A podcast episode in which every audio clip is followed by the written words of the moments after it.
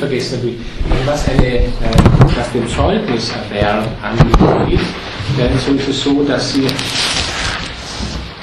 Sie natürlich erst anwesend sein sollten, also nicht mehr dass Sie einen halben Tag fehlen sollten und dass Sie zum Zweiten, ja, das wäre die erste Möglichkeit natürlich bei einem Proseminar, dass Sie eine Proseminararbeit schreiben.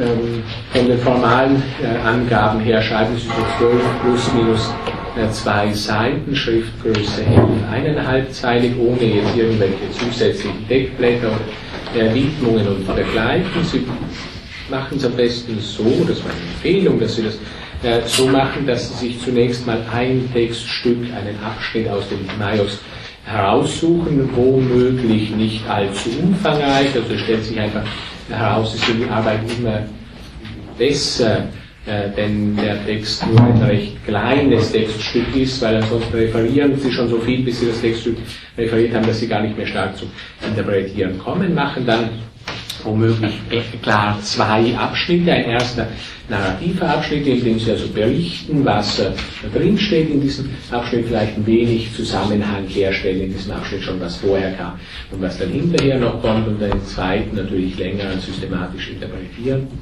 Abschnitt, wo Sie die ja, systematischen Grundfragen stellen und zu beantworten äh, versuchen. Also, welche sind die Leitbegriffe, die da drin vorkommen? Das sind also die wichtigsten Worte für Platon äh, in diesem Text. Dann, wo kommen die Leitbegriffe her? Das ist natürlich davon abhängig, welchen Abschnitt Sie haben. Kann das schon vorher irgendwo entwickelt, nimmt das vielleicht von einem anderen Denker, nimmt das aus der Alltagssprache, woher auch immer auf. Dann dritte äh, Frage, wenn wir das durchnummerieren, irgendwie so überflüssig, jedenfalls weitere äh, Frage natürlich, äh, was, darum heißt, darum nenne ich sie ja so, was leiten denn die Leitbegriffe? Also was macht er? Daraus aus seinen grundlegenden Bestimmungen, Begriffen, Ideen, was leitet er daraus ab, wie leitet er äh, daraus ab, sind da vielleicht natürlich andere Überlegungen nicht beachtet, andere Möglichkeiten, die auch bestehen würden, sind vielleicht Probleme in den Argumentationen drin enthalten und dann natürlich noch die Frage nach Konsistenz und Kohärenz des äh, Textes, mit dem Sie sich äh, beschäftigen. Also bildet das Ganze einigermaßen einen Zusammenhang oder kommt es mehr äh, disparat äh, daher und äh, äh, ja, ist also einheitlich abgeleitet dargestellt oder aber nicht. Sie sollten natürlich den Primärtext in erster Linie klarerweise behandeln. Es ist überhaupt nicht erforderlich, dass Sie mehr als, sagen wir, zwei Sekundär Texte zur Kenntnis nehmen. Also wichtig ist da für mich nur dieses, dass ich eben sehe, Sie können auch mit anderen Augen auf diesen Text äh, blicken. Aus diesem Grund denke ich als interessant, äh, doch auch etwas Sekundärliteratur drin zu haben.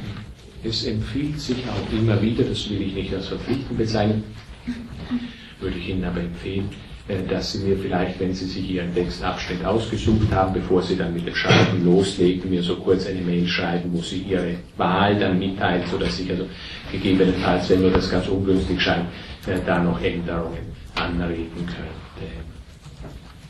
Ja, und äh, Ihre Arbeit schicken Sie mir dann äh, günstigsterweise äh, auch per Entschuldigung, welche Schriftgröße? Elf. Mit Abschnitt ist ein, ein oder drei. Teile gemeint, oder? Nein. Also mit Abschnitt, äh, da müssen Sie sich einen viel kleineren Abschnitt heraussuchen. Also einer der drei Abschnitte wäre bei ein Drittel jeweils des kom kompletten Textes, da würden Sie ja fast nur, äh, oder würden mit dem Referieren nicht mal fertig werden. Nein, das kann also ein ganz kleiner Abschnitt äh, sein. Also da, wenn ich da so an Arbeiten denke, da gibt es also Leute, die wenn eine halbe Seite beispielsweise, und wenn die halbe Seite gut gewählt ist, dann hat man da natürlich genügend Material drin, um eine der Großseminararbeit überzuschreiben.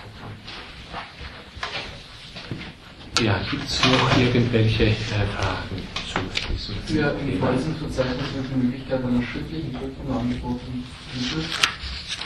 Das ist allerdings, ich weiß jetzt zwar nicht, warum das dort drin steht, aber vielleicht äh, aus Üblichkeitsgründen heraus, weil ich also eigentlich immer diese Möglichkeit als zweite auch anbiete. Grundsätzlich ist es zwar so, dass natürlich bei einem Großseminar es sinnvoll, aber die erste Wahl wäre, dass man eine schriftliche Arbeit hat. Es ist aber richtig, was Sie sagen. Also es ist so, dass ich für diejenigen, die äh, sagen, sie wollen da lieber eine schriftliche Prüfung machen, auch diese Möglichkeit immer am Ende des Semesters dann anbiete. Ja, wobei schriftliche Prüfung, das würde dann grundsätzlich ganz gleich aussehen wie meine äh, Vorlesungsprüfung. Also ich kriegen dann auch zwei Teile. Zunächst mal ein äh, Teil mit einer ganzen Reihe von Fragen, die sich einfach auf Ihre Kenntnis beziehen, wo ich also feststellen kann, ob Sie das, die, die, die Veranstaltung mitverfolgt haben und auch den Text äh, gelesen haben. Also einfache Kenntnisfragen so in etwa zehn Stück und dann in einem zweiten Teil kriegen Sie vier Fragen, aus denen Sie sich zwei auswählen können, die muss also ausführliche antworten, die nicht nur Kenntnisfragen sind, sondern Interpretationsfragen, wo Sie natürlich entsprechende Kenntnis benötigen, aber auch darüber hinausgehend eben selbst darlegen sollten, wie Sie äh, die Zusammenhänge sehen. Gibt es sonst noch eine Frage zu diesem ja, Zeugniserwerbszusammenhang? Zu der Anmeldung hätte ich noch eine Frage, weil ich nicht über das System angemeldet bin und dann aber schon habe. Ja, wissen Sie, also Sie kennen vermutlich das Anmeldesystem besser als ich. Ich kenne es nämlich gar nicht. Also von meiner Seite her ist es so, ich habe da, es ist jetzt zwar hörsaalmäßig ein wenig schwierig, aber ich habe da grundsätzlich kein Problem damit oder werden Ihnen sicher keine Schwierigkeiten machen, wenn Sie da irgendwo nicht angemeldet haben und jetzt hier sitzen. Aber natürlich, ob da nicht irgendjemand anderer da irgendwo sitzt, der Sie dann belästigt, das weiß ich nicht. Ich glaube, dass Sie die Personen zulassen, dann glaube ich, ist in Ordnung. Zumindest war Wunderbar, das ist also dieses Problem äh, gelöst und falls doch nicht sein sollte, man kann ja vermutlich auch hinterher zulassen. Ja, gibt es sonst noch irgendwelche äh, Fragen im technischen Zusammenhang? Nicht technisch. Oder sonstigen Zusammenhang, ja. Sie haben erwähnt, ähm, es ist eine Frage zu Philolaus. Ja. Sie haben gesagt, es wurde eine Zuweisung gemacht zwischen endlich und unendlich zu äh, gerade und ungerade Zahlen. Wo kann ich darüber lesen? Oder habe ich Ich würde Ihnen empfehlen, also nicht eigentlich endlich schon unbe äh, unbegrenzt und begrenzt, aber wo Sie darüber lesen können. Das heißt jetzt also auf Philolaus und nicht auf Alkmaion, also nicht die ganz letzten Nein. Zitate, die ich gegeben habe, bezogen. Wo können Sie darüber lesen? Wir können zum einen die Fragmente des Philolaus aus den Fragmenten der Vorsokratiker von Dietz Kranz äh, heraus sich zur Kenntnis bringen und Sie können dann, das würde ich bei Philolaus durchaus sehr empfehlen, sich anschauen die entsprechenden Abschnitte in diesem schönen Büchlein von äh, Kirk Raven Schofield, The Pre-Socratic Philosophers. Das ist natürlich ein englischsprachiges Werk. Ich weiß allerdings nicht, vielleicht wenn Sie äh, Pre-Socratic? The Pre-Socratic Philosophers, das sind drei Autoren, Kirk Raven Schofield, bitte? Kirk? Gibt es in Übersetzung auch. auch.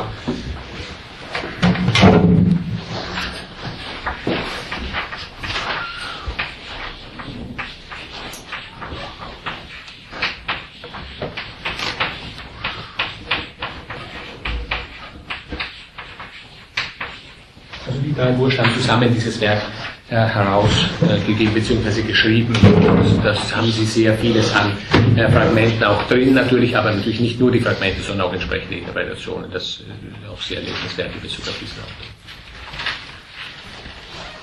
Ja, damit komme ich zu einigen Bemerkungen äh, zu Platon, wobei ich das so machen werde, dass ich vielleicht aus Übersichtlichkeitsgründen heraus ein wenig teile, hat allerdings auch eine gewisse, eine gewisse Verlegenheit zur Voraussetzung, die ich gleich namhaft machen werde.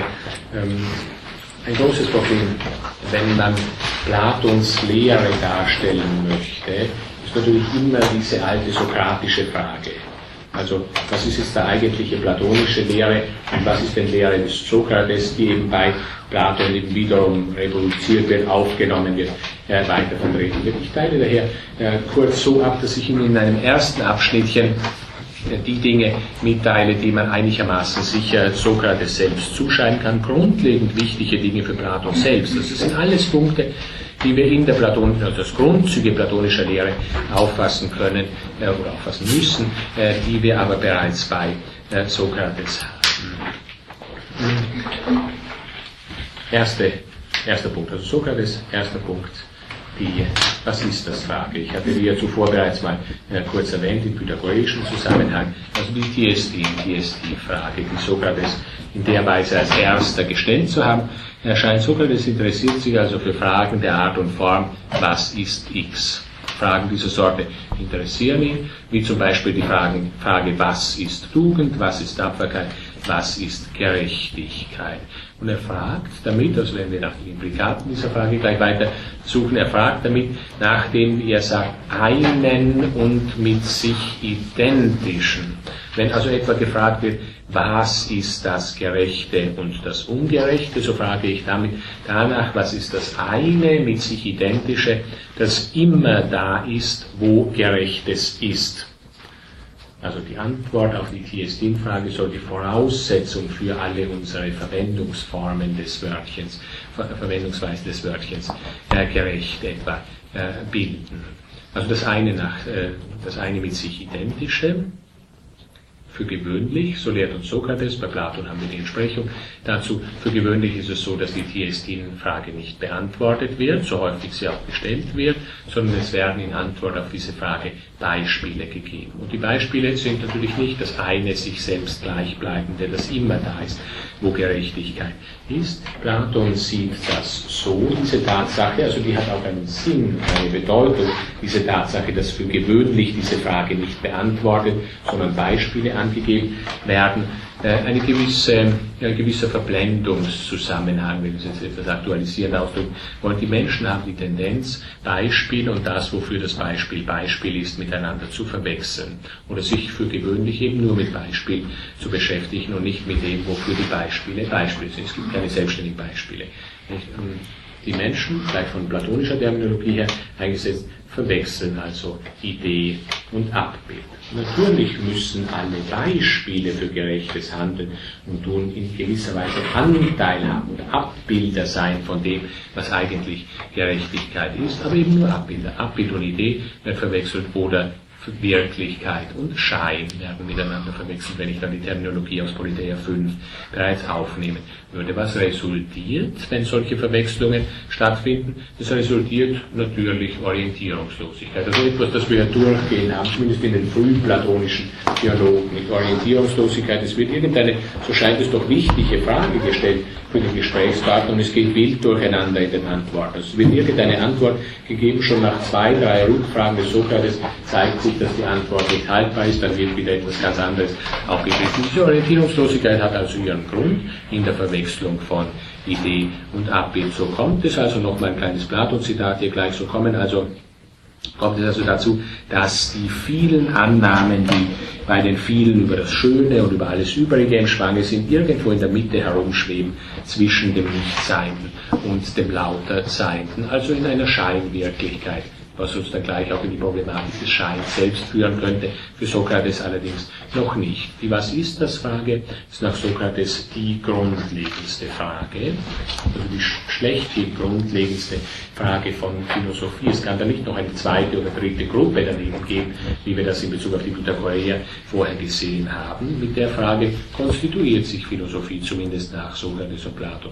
Allererst, wir müssen die Antwort auf diese Frage kennen, da viele Belegmöglichkeiten im Laches, Karmides, da und dort. Wir müssen die Antwort auf diese Frage kennen, um überhaupt irgendwie weitergehen zu können, um also nach Beschaffenheiten, Steigerungsmöglichkeiten das Beste und in der Vorrede war in Pythagoreer Zusammenhang angeben zu können. Äh, kleines Zitat, wovon ich nicht weiß, und das dürfte sehr nah noch an dem historischen Sokrates auch dran sein, wovon ich nicht weiß, was es ist, wie sollte ich davon wissen, wie es beschaffen ist. Und trotzdem ist es natürlich so, dass vielfältig naturphilosophischen vorsokratischen Zusammenhang über Gestirnsbewegungen, Veränderungen von Bewegungen am Himmel und auf Erde gesprochen wurde, ohne sich die Frage zu stellen, was denn eigentlich überhaupt Bewegung ist. Also was ist das, die Bewegung? Trotzdem meinte man, was sagen zu können über die Beschaffenheiten von Bewegungsformen. Ja, wenn die Was ist das Frage gestellt wird, so ist von Sokrates und auch von Platons Seite her als Antwort auf diese Frage eine Definition erwünscht, nicht, was ihr dann äh, aristotelisch natürlich weiter fortsetzt. Jetzt zeigen sich allerdings immer Schwierigkeiten bei der Angabe einer Antwort auf die Was ist das Frage frühplatonisch, sokratisch zunächst mal, es wird zu allgemein definiert, nicht, also das ist natürlich ein bekanntes Problem im Definitionszusammenhang, ähm, wenn Sie den Dialog, äh, nur ein Beispiel, Dialog Charmides, also Besonnenheit soll da definiert werden, also eine der, ja, dann später, so es von Platon sogenannten äh, Grundtugenden, Besonnenheit soll definiert werden und sie wird definiert als eine Form von sich-Wissen, wie Platon sagt. Das ist natürlich in sich schon interessant genug, dass eine Tugend eine Form von Wissen oder von Selbstbewusstsein von sich wissen, ist. Trotzdem ist es natürlich viel zu weit, weil es zeigt sich dann rasch, auch die anderen Tugenden müssen diese Sich-Wissens-Momente enthalten. Also zu weite Definition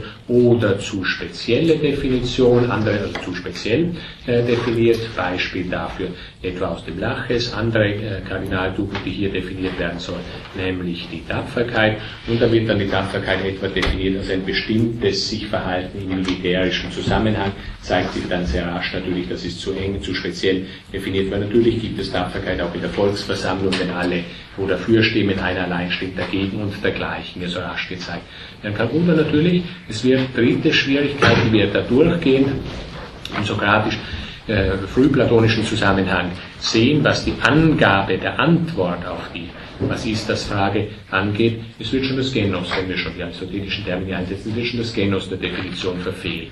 Also die Gattung, nicht wo, wo in welche überhaupt das zu definierende hineingehört. Wenn also beispielsweise wiederum nur ein Beispiel aus dem Laches Tapferkeit als eine gewisse Bedächtigkeit der Seele definiert wird, so wäre das ein Beispiel dafür, dass schon das Genos, die Gattung des zu definieren, verfehlt wurde. Warum? Weil die Gattung, wie also dann weiter gezeigt wird, von Tapferkeit auf jeden Fall Tugend sein muss. Das heißt, wenn ich Tapferkeit definieren will, muss ich Tugend in der Definition drinstehen haben. Eine gewisse Bedächtigkeit der Seele ist aber nicht notwendigerweise eine Tugend, sondern es kann auch ein Laster sein in bestimmten Zusammenhang. Das war der erste Punkt, den ich zu Sokrates sagen wollte. Also die, was ist das? Die Sinnfrage und die Antworten und die Formen der Antwort, die äh, Sokrates und auch Platon darauf erfordert. Zweiter Punkt, das Allgemeine und die Ideenlehre. Das könnte man natürlich genauso erst dann in den speziellen Plato Teil hinein, ist aber gleichgültig, weil also Sokrates selbst wahrscheinlich äh, auch schon von Idee gesprochen hat. Ich bringe Ihnen ein Zitat, um äh, ja, die Thematik gleich äh, deutlich zu machen. Aristoteles sagt uns, Sokrates war der Erste, der nach dem Allgemeinen suchte und sich um Definitionen bemühte. Und das hängt natürlich beides zusammen mit dem, was ich Ihnen jetzt äh, hinsichtlich dieser Was ist das Frage äh, mitgeteilt habe. Also das Allgemeine, das Katholon, also das über das Ganze, das eine mit sich selbst äh, identische. Ja, und äh, dann eben Bemühung um Definitionen ist damit mit diesem allgemeinen das Wörtchen Idee näher verknüpft und diesbezüglich können wir gleich, Bezug auf sowohl schon Sokrates wie dann gleichbedeutend äh, für Platon mehrere Charakteristika festhalten. Also das sind schon Teile der dann bleibenden platonischen Ideenlehre. Was ist denn eine Idee? Sokrates fragt also nach dem, was immer dasselbe ist. Und dann noch genauer, vielleicht auch mal das Zitat hier mit dem Wörtchen Idee, äh, etwas, das eine sich selbst gleiche und bestimmte Gestalt hat. Also Gestalt, eine mögliche Übersetzung von Idea oder auch Ethos, Idea und Ethos überhaupt gleichbedeutend bei Platon und vermutlich auch bei Sokrates. Es handelt sich um eine Gestalt oder eine Form, durch die alle gerechten Handlungen gerecht sind. Immer dieselbe Gestalt, und zwar dieselbe Gestalt, die allen ja, an ihrer Formen oder Abbilder zugrunde. Noch ein kleines Zitat, wenn zwei Dinge schön sind, so haben sie etwas Identisches, was sie schön macht. Und dieses gemeinsame, Koinon, also das, die Idee kann auch als gemeinsam bezeichnet werden, ähm, dieses gemeinsame, was in ihnen eben gleichsam gemeinsam anwesend ist und in jedem für sich genommen. Dieses Gemeinsame soll also angegeben werden in den Antworten, die sich mit Ideen äh, beschäftigen, äh, weil ich diesen Abschnitt hier schon im Sokrates-Teil drin habe, also die Wörtchen Idea und Ethos, so die wichtigsten Worte der platonischen Ideen, die erfinden sich schon in den ganz frühen äh, Texten und äh, werden also vermutlich bereits äh, von Sokrates selbst verwendet. Weitere Punkte zum Thema Ideenlehre dann spezieller zu Platon. Letzter Punkt, den ich direkt in Bezug auf Sokrates Ihnen vorweggeben möchte, also dritter Punkt nach Allgemeines und Ideenlehre. Ja, vielleicht übrigens, weil ich vorher sagte, Definitionen, ein Zusatz noch äh, zu der Definitionen-Thematik, also wie können Definitionen verfehlt werden, ja, wie können Definitionen denn richtig oder wie sollen sie richtig gemacht werden nach äh, Platon und äh, Sokrates. Man kann auf jeden Fall sagen, dass beide auf das zugehen, bis zu einem gewissen Grad, was Aristoteles dann als Definition bestimmen wird, also die berühmte Definition der Definition, nicht die Definition geschieht durch Angabe des Genus Proximum der Differentia Specifica, nächst höhere Gattungen, spezifische Differenzen müssen angegeben werden, wenn ich etwas definieren möchte. Ähm, Darauf geht äh, und Platon mit Sicherheit äh, zu, wie man an einem Beispiel sehen könnte. Dritter Punkt ist also in Bezug auf Sokrates noch, das geht in den Bereich der praktischen Philosophie hinein, nenne ich hier nur äh, ganz kurz, weil man hier doch äh, ja, zum einen große Nähe, zum anderen dann auch eine gewisse Wegentwicklung vom Sokratischen bei Plato äh, sehen kann. Vor allem in unserem allerersten Teil werden wir diese Fragen dann stellen müssen. Eine Sache, für die Sokrates ganz berühmt, berüchtigt ist, bei vielen, also dritter Punkt hier, Tugend als Wissen. Also Sokrates gilt als, wenn wir das pauschal sagen, vielleicht sogar der extremste ethische Intellektualist in unserer äh, Tradition. Was würde ethischer Intellektualismus heißen? Man kann es ganz kurz fassen, moralisches Wissen, also Wissen in Bezug auf das, was gut ist. Moralisches Wissen ist notwendige und zureichende Bedingung moralischen Handelns. Das ist das, was ethischen Intellektualismus ausspricht. Das heißt also, sowas wie Willensschwäche zum Beispiel gibt es nicht. nicht. Wenn Willensschwäche etwa heißen würde, ich weiß schon, wie ich eigentlich handeln sollte, nur handle ich trotzdem nicht so aus irgendwelchen anderen Bequemlichkeits- oder sonstigen Gründen, also eben allgemein gesprochen Willensschwäche Gründen heraus. Das ist bei, äh, nach Sokrates nicht möglich. Man muss wissen, so Sokrates, man muss wissen, was etwas ist, oder wenn wir es gleich formalisieren, was x ist, um x zu werden.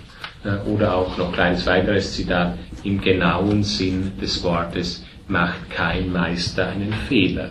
Und zwar Meister würde also hier etwa auch heißt einer, der nun wirklich weiß, was Gerechtigkeit ist beispielsweise. Also wenn einer nur wirklich das ist, was er ist, gerecht beispielsweise, dann lässt er sein Wissen auch nicht im Stich. Und das gilt jetzt auch in ethischem Zusammenhang. Noch ein Zitat, jemand, der die gerechten Belange gelernt hat, ist gerecht und handelt notwendig gerecht als Irrtumsunfähigkeit in diesem Zusammenhang.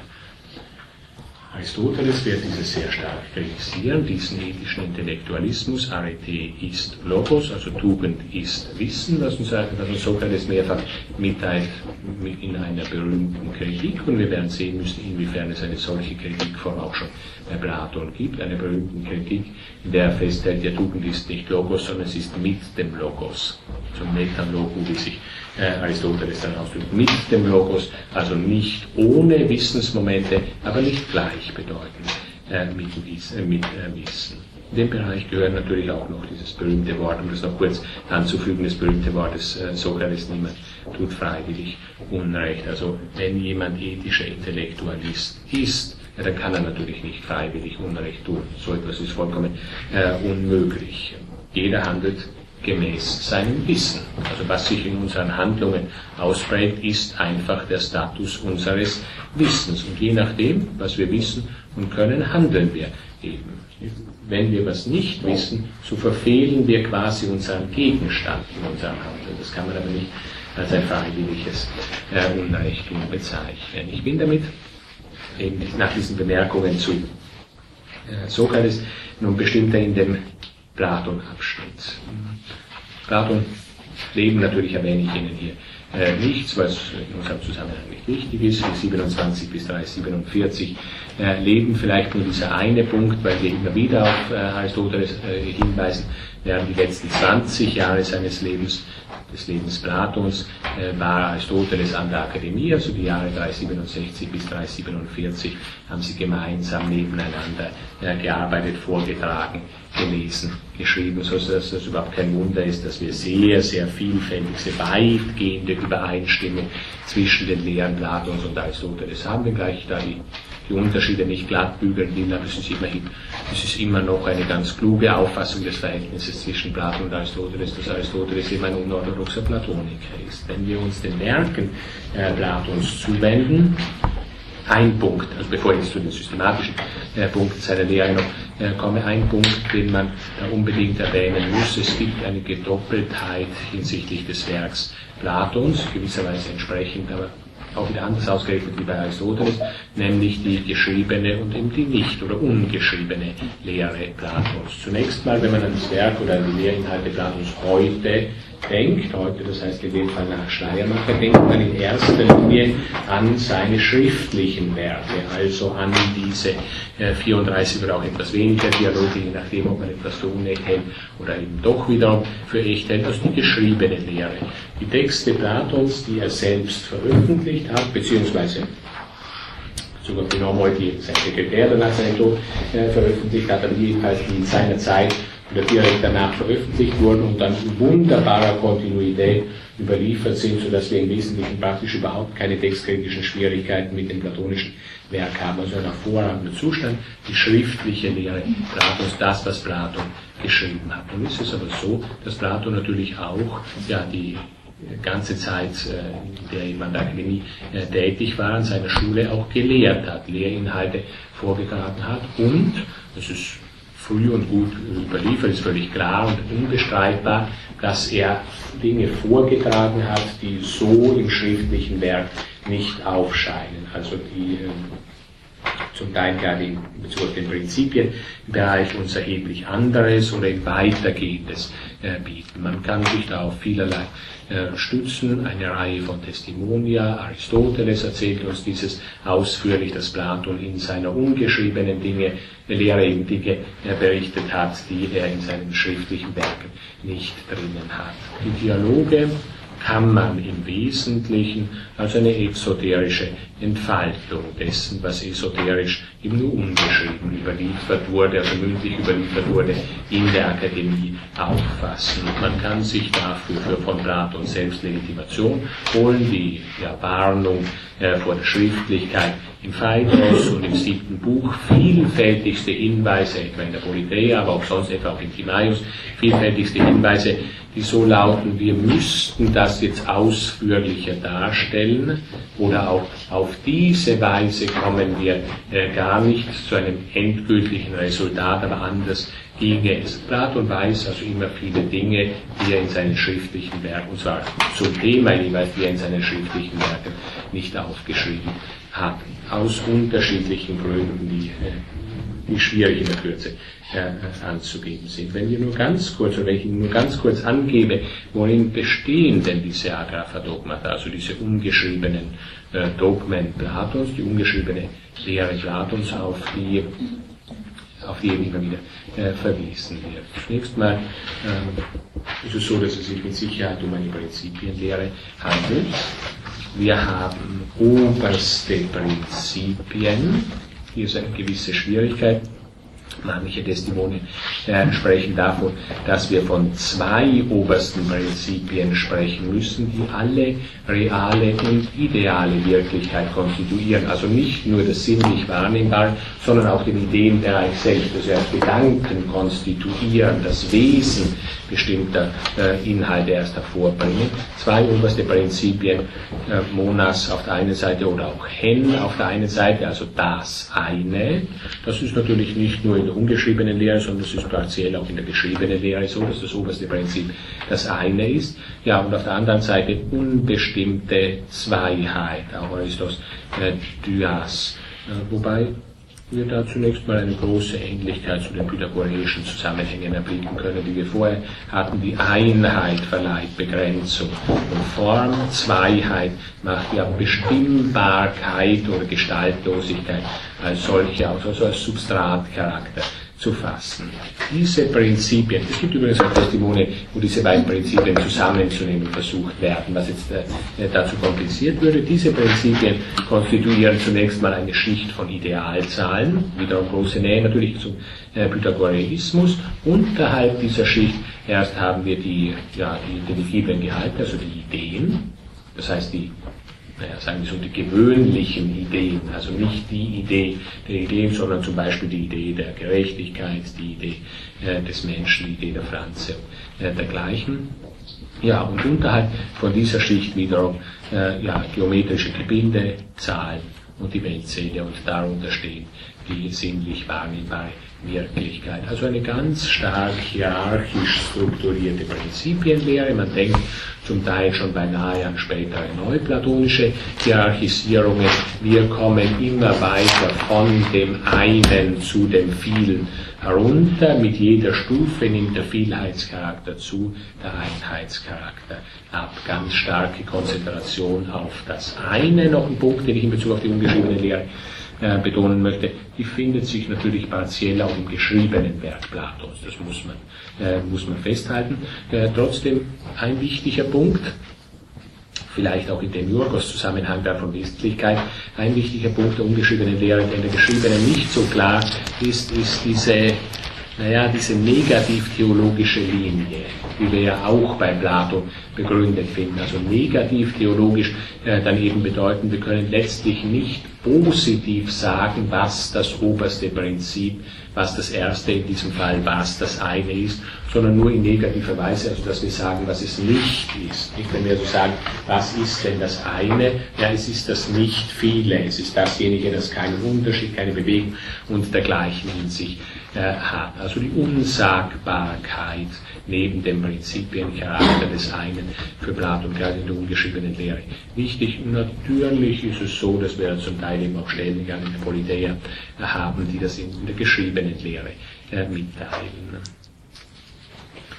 Also diese Rede von dem einen, das jenseits des Seins steht, ist ja eine Lehre, die wir auch in der geschriebenen Lehre, nämlich an einer Stelle in Platos Politeia, in der also im, im, äh, in der Spitze des sogenannten Sonnengleichnisses haben. Das eine ist jenseits des Seins. Wir abstrahieren daraus die Lehre, das eine ist grundlegender als das Sein. Vielleicht heißt es auch schon, der Gegensatz Einheit, Vielheit ist metaphysisch gesehen grundlegender als der Gegensatz Sein, Nicht-Sein. Sicherlich eine richtige Auffassung nach Plato, jedenfalls.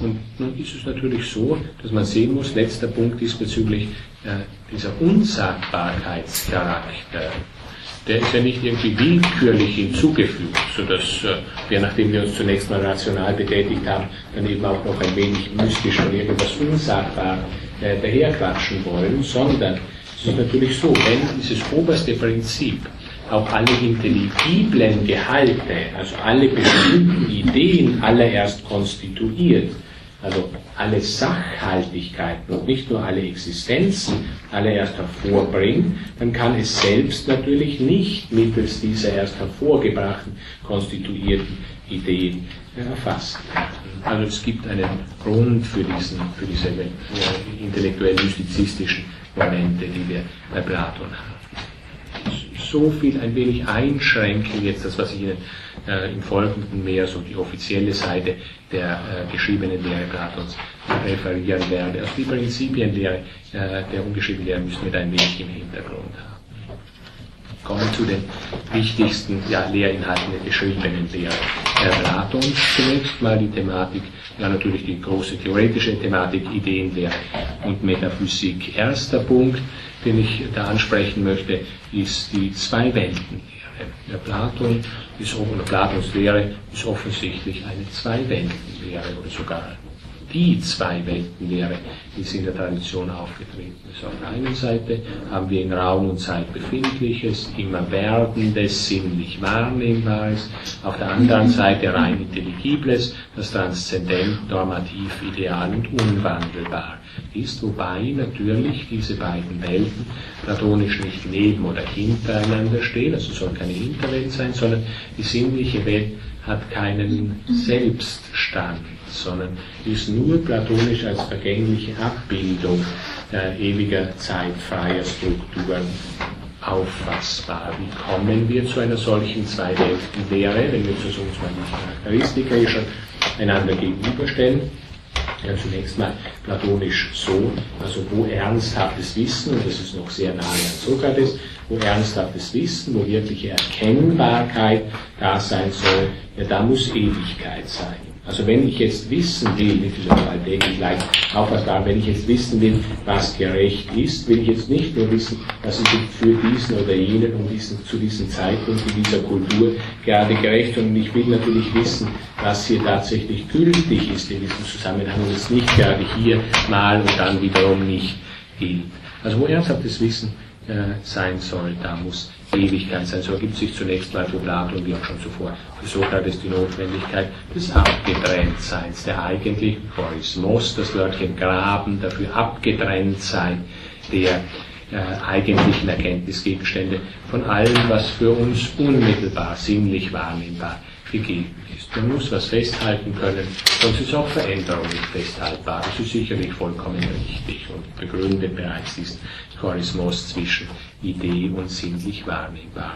Die Ideen sind daher abgesondert, abgetrennt, beharrlich. Wer dies, so Platon, etwa in Parmenides, im Dialog Parmenides, äh, wer dies in Abrede stellt, ja, der hebt den Logos auf. Eben, wir wären dann wiederum in eine vollständige Veränderung, ist. Hm, wichtig noch in Bezug auf den in Bezug auf die äh, Ideenbestimmung, äh, das Wörtchen Paradigma, also Vorbild oder Urbild, Causa exemplaris, dann in der späteren äh, Terminologie. Die Idee ist kausalitätstheoretisch betrachtet zunächst mal jedenfalls Causa exemplaris ob sie auch Causa efficiens oder sonst noch eine weitere Form von Kausalität in der späteren Terminologie ist, ist da noch unklar. Aber jedenfalls alles das, was wir hier sinnlich wahrnehmbar als ein bestimmtes, also als einer bestimmten Idee zugehörig identifizieren, muss an dieser, muss im Verhältnis zu dieser jedenfalls Abbild erhalten. Wichtig noch, Vielleicht der Zusatz, die Idee ist selbstständig, weil ich vorher sagte, also nicht zwei Ideen hintereinander, die Sinnenwelt ist unselbstständig, die Idee ist selbstständig, ja, sie ist selbstständig seiend, sagt Platon auch selbst, da könnte man durchaus den späteren Usia, also Substanzbegriff, schon zum Einsatz bringen. Idee ist das, was Substanz ist. Also Aristoteles Reden von Substanz ist einfach eine neue Rede über Idee. Idee und Substanz sind zunächst mal grundsätzlich dasselbe, nämlich selbstständig Seiendes, aber unterschiedlich interpretiert natürlich. Also Idee ist selbstständig sein und es ist ein Autobestehen, wie Platon sagt, also ein an sich selbst bestehen. Es kommt die sogenannte ontologische Selbstständigkeit zu. Man kann jetzt von diesen bisherigen Bemerkungen her äh, ganz kurz, und das ist ja mitunter zur Orientierung hilfreich, sich dieses sogenannte platonische Dreieck äh, gleich aufzeichnen. Also wie sieht denn die komplette Wirklichkeit metaphysisch betrachtet nach Platon aus? Im Wesentlichen müssten wir nur von drei Größen ausgehen. Also alles, was wirklich ist, ist entweder Idee oder es ist Psyche, also Seele, oder sagen wir vielleicht allgemein ein wenig, Sie haben ein besser Erkenntnissubjekt, oder aber es ist ein Ding, ein sinnlich wahrnehmbares Ding von Ontas, von Dingen spricht Platon in diesem Zusammenhang. Das platonische Dreieck, das man diesbezüglich dann immer aufzuzeichnen äh, pflegt, ist dieses. Wir haben also nur eine Größe, die steht oben, das wäre also, wäre also die Idee oder die Ideen insgesamt, der Idee Himmel, wie das Platon ausdrückt, und dann links und rechts unten die Seele und die Dinge. Nun muss man, um den platonischen Wirklichkeitsaufbau äh, zu verstehen, natürlich noch die Verbindungslinien zwischen diesen Eckpunkten dieses Dreiecks in den Blick nehmen. Ich sagte schon vorher, Idee ist causa exemplaris. Das gilt in Bezug auf beide Richtungen, sowohl die Seele, also das Erkenntnissubjekt, wie die Erkenntnisobjekte haben Anteil, das sind Abbilder der Idee, wobei Platon die eine Relation diesbezüglich, also die, die Linie zwischen den Ideen und den Dingen eben Anteilhabe nennt, Metexis, also so berühmtes Wörtchen für äh, Partizipation oder vielleicht auch Prädikation, wenn wir der Ansicht sind, dass jedes Urteil beispielsweise Ideen und Dinge miteinander äh, zusammenbringt. Anteilhabe, die Dinge sind qua Anteilhabe an den Ideen. Das gilt nun auch für die Erkenntnissubjekte, also für die Seelen. Trotzdem hat Platon diesbezüglich und mit gutem Grund ein anderes Wörtchen für diese Verbindung zwischen Idea und Psyche, nämlich das Wörtchen Anamnesis. Also Anamnesis Wiedererinnerung, auch eine Form von Anteilhabe, allerdings bewusste Anteilhabe, im Unterschied zu bloß seinsmäßig. Also der Baum etwa hat an der Idee des Baumes, was also immer vorhanden sein muss, damit wir da von einem Bäumchen sprechen, nur seienderweise Anteil, während die Erkenntnissubjekte eben auf bewusste Weise Anteil, also bewusste Anteilhabe, dies nennt Platon Wiedererinnerung, Anamnesis, wobei Warum sagt er Wiedererinnerung? Nur ganz kurze Bemerkung dazu.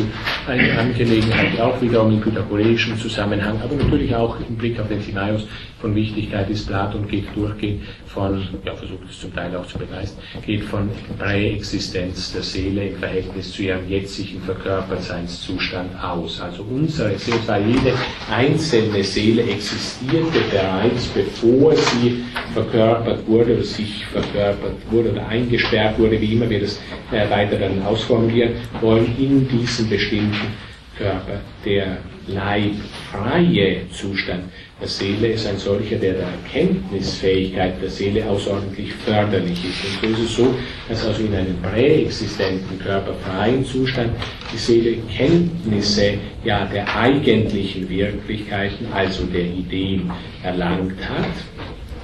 Der Zustand des, oder der, Tätigkeit oder der äh,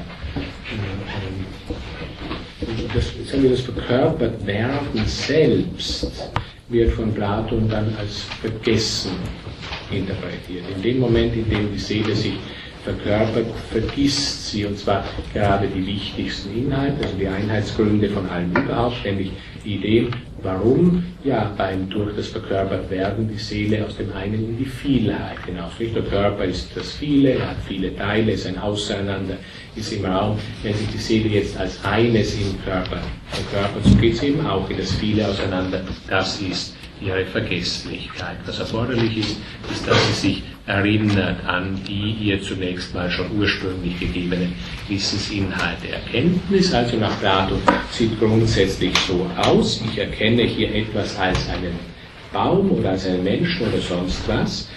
Wenn ich so eine Erkenntnis durchführe, bringe ich natürlich immer Allgemeines und Einzelnes zusammen. Klar, dieser Mensch da und sein Mensch sein. Wie geht denn sowas, dass ich das beides zusammenbringe, also in mir zusammenbringe, aber so, dass ich es auch als objektiv erkenne. Ich erkenne das, dies ist ein Baum, das trifft aber auch für diesen Baum selbst zu, dass er ein Baum ist. Das geht nur so, dass beide Seiten, die subjektive und die objektive, an einem und demselben, nämlich an der betreffenden Idee partizipieren. Wahrnehmung ist Aktualisierung von verschütteten Ideenwissen offenbar nicht. Angesichts dieses mir da sinnlich gegebenen Bäumchens erinnere ich mich an die mir ursprünglich bekannte, inzwischen aber äh, bewusstseinsmäßig verlustig gegangene Idee des Baumes, an der auch dieser Baum da partizipiert. Also nicht nur ich natürlich. Identität von Subjekt und Objekt, weil beide zurückgehen auf einen Einheitsursprungsgrund, nämlich den Ideenkosmos selbst. Also man kann sagen, eine der großen Ausinterpretationen dieses äh, bekannten empedokleischen Sätzchen, äh, dasselbe kann nur von demselben erkannt werden, also Notwendigkeit der Identität von Erkenntnis Subjekt und Objekt, klarerweise, sicher notwendig, nicht wenn Erkenntnis Sub und Objekt voneinander getrennt bleiben, dann findet eben keine Erkenntnis statt. Die Frage ist nur diejenige, wie ist denn eine solche Identität herstellbar? Im platonischen Sinne deshalb, weil beide an einem und demselben partizipieren, das eine auf bewusste, das andere auf unbewusste Weise. Wichtig vielleicht noch als ein letzter Punkt hier direkt, was, die, was den Status und die Bedeutung, den ontologischen Status der Ideen bei Platon angeht. Die Ideen haben einen ausgezeichneten Seinsstatus, wie sich Platon äh, öfter ausdrückt. Also die Idee ist berühmt-berüchtigte Sache, Gradualisierung des Seins. Die Idee ist seiender oder wirklicher als raumzeitliches. Nicht? Also wir würden zunächst mal sagen, und natürlich Descartes und andere haben wesentlich in diese Richtung gewirkt, also so geht das nicht. nicht? Entweder etwas ist oder es ist eben nicht. Diesbezüglich gradualisieren wir nicht in Bezug auf das Sein. Da sprechen wir nicht von seiender oder weniger sein, mehr oder weniger wirklich. Plato schon. Also die Idee ist Seiender. Seiender bedeutet einfach, ja, Seinsstärker oder Seinsintensiver. Und das, dass die Idee Seiender oder Wirklicher ist, Seinsintensiver ist als Raumzeitliches, zeigt sich zum Beispiel einfach schon an ihrer Ewigkeit. Also wenn etwas einmal ist und einmal nicht ist, wie dieses bestimmt der Raumzeitliche da, so zeigt sich ja schon daran, dass er an dem, was Sein selbst ist, nicht so nah dran ist, wie eine Idee, die schlechthin immer ist, die zeitfrei ewig ist. Also Gradualisierung des Seins, eine Angelegenheit, die viele dann in erster Linie von Aristoteles her kennen, nicht? Also wenn Sie sich da an Aristoteles Metaphysik Gamma 2, also dahin äh, lesen würden, wo Aristoteles seine Analogielehre in Zusammenhang damit eben seine Seinsgradualisierungslehre entwickelt ist, aber auf jeden Fall bei Plato schon stark und klar ausgeprägt.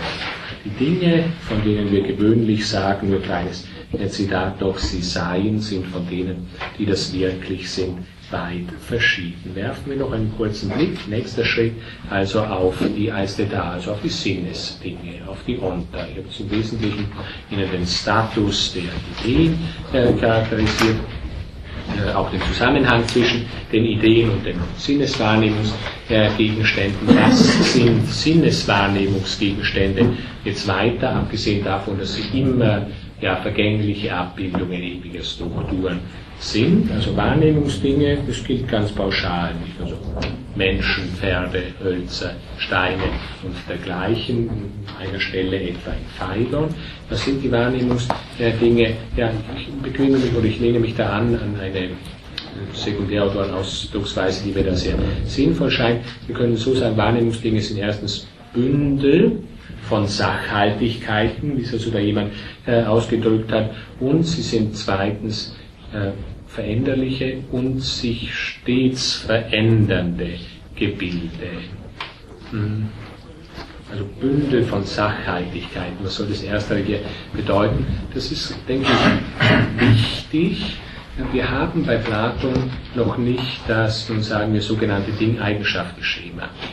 Das Ding-Eigenschaften-Schema, das ja Aristoteles dann sehr stark protegiert hat und von daher dass er eben auch die Tradition in vielen Bereichen stark äh, bestimmt hat. Also Ding-Eigenschaften-Schema. Wir haben ein Ding, also ein Sinneswahrnehmungsding, als Träger von Eigenschaften. Also ein Träger, und dieser Träger hat dann eben unterschiedliche Qualität, Quantität, also Kategorien 2 bis 9, die sich da dann eben an den Träger anhängen können. Äh, das ist bei Platon noch nicht so. Die Dinge selbst, der Träger, den es da jetzt noch nicht gibt, das Ding selbst und die Qualitäten, die sind von der gleichen Wirklichkeit. Also die Eigenschaften sind selbst Bestandteile dessen, was sich aus ihnen zusammengeht, was sich aus ihnen zusammensetzt oder was aus ihnen zusammengesetzt sind und was wir dann eben als ein Seines oder als ein Ding ansprechen. Die Konstituentien der Sinneswahrnehmungsdinge sind selbst dinghafte Gebilde. Ich, äh, was ist dann ähm, wie versteht er dann den Begriff? Das würde mich jetzt interessieren. Vielleicht auch im Unterschied zu Aristoteles. Das ist ein verschiedener Begriff. Also Platon spricht in Bezug auf worauf jetzt genau. Platon spricht davon Dingen, die wir als On oder auch die wir als Pragma ansprechen. Also Pragma wäre dann etwas, das sich tatsächlich nur auf die Sinneswahrnehmungsdinge beziehen kann. Jetzt weiß ich aber nicht genau, wonach Ihre, oder nach, nach welchem Begriff Ihre Frage Nein, genau der, der Begriff, Bei Aristoteles ist der Begriff, äh, jetzt unabhängig der ganzen Akzidenzien, das, was das Ding einfach ist, im Endeffekt. Unabhängig der Akzidenzien. Ich kann jetzt die Akzidenzien zusätzlich dazu aussagen, das tut der Sache aber nichts Besonderes bei. Wenn jetzt bei Platon das vermischt ist, dann stelle ich mir die Frage, wie das ausgedrückt werden soll. Einfach ein Begriff. Was ist dann zum Beispiel weil die Idee alleine, also ja. Die Idee alleine würde Ihnen nicht genügen. Also grundsätzlich müssten wir sagen, also was die Dinge eigentlich sind, das ist natürlich das, was sie an Idealen gehalten haben. Ja, aber können dann die Ideen Begriffe sein, wenn die Eigenschaften und Ding vermischt sind, kann ich, die, kann ich nicht so über Aristoteles einfach die, die Form als Begriff setzen, was er ja tut, sondern ich, äh, weil die Idee kann ich ja dann nicht als Begriff nehmen, wenn ich, wenn ich über die Dinge spreche, alleine. Ich müsste dann, wenn ich was ausdrücke, mehrere Ideen heranziehen, um, um das ausdrücken zu können. Wenn es sozusagen Ideen von Eigenschaften gibt und Ideen von, Ja. von dem Ding selbst. Sozusagen. Deswegen Das ein wird, glaube ich, äh, das wird, glaube ich, unbedingt notwendig sein, jedenfalls wenn es um einzelnes sinnlich Wahrnehmbares geht. Also wenn wir einen solchen Versuch jetzt unternehmen würden, dieser Sokrates da beispielsweise, wie würde jetzt die Analyse dieses Sokrates da aussehen bei Platon und wie würde sie bei Aristoteles aussehen? Also die Unterschiede scheinen doch im Wesentlichen die zu sein. Die Frage ist, wie groß sie sind. Bei Aristoteles, wie Sie vorher sagten, wir fassen ihn zunächst mal als eine ja, als Substanz natürlich auf, als Usia, wobei in diesem Fall ist Usia vermutlich gleichbedeutend mit Infina Species. Also da würden wir jetzt also sagen, was ist die Substanz des Sokrates? Sie ist Menschheit. Ja, und alles Übrige, was sich jetzt da noch dann anschließt, krummnasig oder klug und dergleichen, das würde eben dann eben die weiter äh, Kategorien von zwei weg hineinfallen. Und wenn wir das jetzt bei Platon machen, dann hätten wir doch zunächst auch mal die Idee. Die Idee, die wir gleichermaßen als Menschheit bestimmen könnten. Die, die Substanz dieses äh, Sokrates hier ausmacht. Jetzt betrachte ich ihn aber als Sinneswahrnehmungsding und nicht als Idee. Und da stelle ich fest, ich habe jetzt nicht mehr ja, nochmal einen Träger, also sagen wir Materie, Ding, Substrat oder sowas, an dem ich die anderen Eigenschaften habe. Sondern alles, was an ihm als im Bereich der Eiste da gehörig auszusagen ist, steht auf derselben Ebene. Weiß, klug, hier in dieser oder jener Relation stehend. Das macht alles seine sinnliche Wahrnehmbarkeit aus. Das macht alles seine sinnliche Wahrnehmbarkeit aus. Und in Bezug auf seine komplette sinnliche Wahrnehmbarkeit brauchen wir keinen Substratcharakter.